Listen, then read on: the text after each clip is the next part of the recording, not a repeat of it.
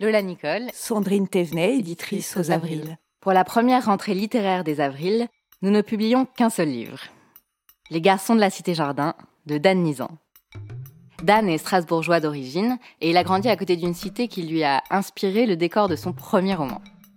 Alors pourquoi l'avoir choisi, celui-là? Parce qu'il est rare de lire un texte de cette envergure.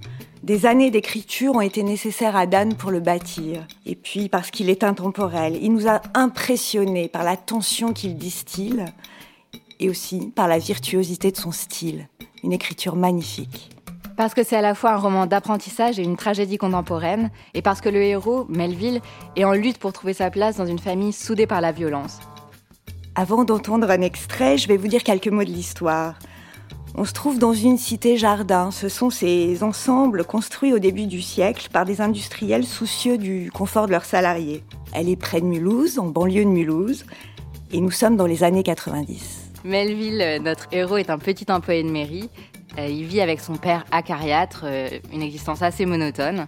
Et Virgile et Jonas, ses frères euh, inquiétants, vont revenir dans la cité. Alors dans l'extrait qui va suivre, nous sommes sur le parking de la Gravière. Un barbecue est organisé pour fêter le retour de Virgile, le frère aîné de Melville. Tous les gars de la cité Jardin sont là. Ils ont un peu vieilli, et Melville, lui, est le plus jeune, le plus innocent, le plus rêveur. Il regarde cette meute, à la fois très heureux d'avoir été convié, mais très envieux et jaloux de ne pas tout à fait leur ressembler. Le barbecue envoie sa fumée jaune vers les feuillets. Ça sent la terre et la grillade. Les ombres étirées à l'extrême ont fini par se dissoudre et le paysage s'efface doucement dans la buée du soir. Tout au fond, sur l'autre rive, on voit s'allumer des lucioles.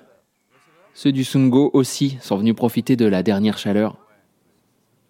Par moments, Melville tente de se mêler aux conversations, mais ce qu'il dit se perd parmi les autres voix. Il n'arrive pas à suivre une discussion particulière, il les écoute toutes à la fois, submergé par un formidable sentiment d'appartenance. Bardos, Jégui, Shoel, Sketch, les frères Kerley, Audric, Tommy, Diebolt. Ce sont les copains. ils sont tous là. Leurs noms ont enluminé son enfance comme ceux des héros de dessins animés dont on baptise ses figurines. Ils représentaient le summum de ce qu'un jeune garçon peut attendre du devenir, personnifiant l'aisance, la drôlerie, la hardiesse, la ruse, la camaraderie, la délinquance aussi, dont ils portaient haut l'étendard. Ils étaient forts, adroits, redoutables, des qualités qui lui faisaient défaut, mais que le temps promettait de lui apporter aussi sûrement qu'il ferait tôt ou tard pousser quelque chose à son menton trop gros.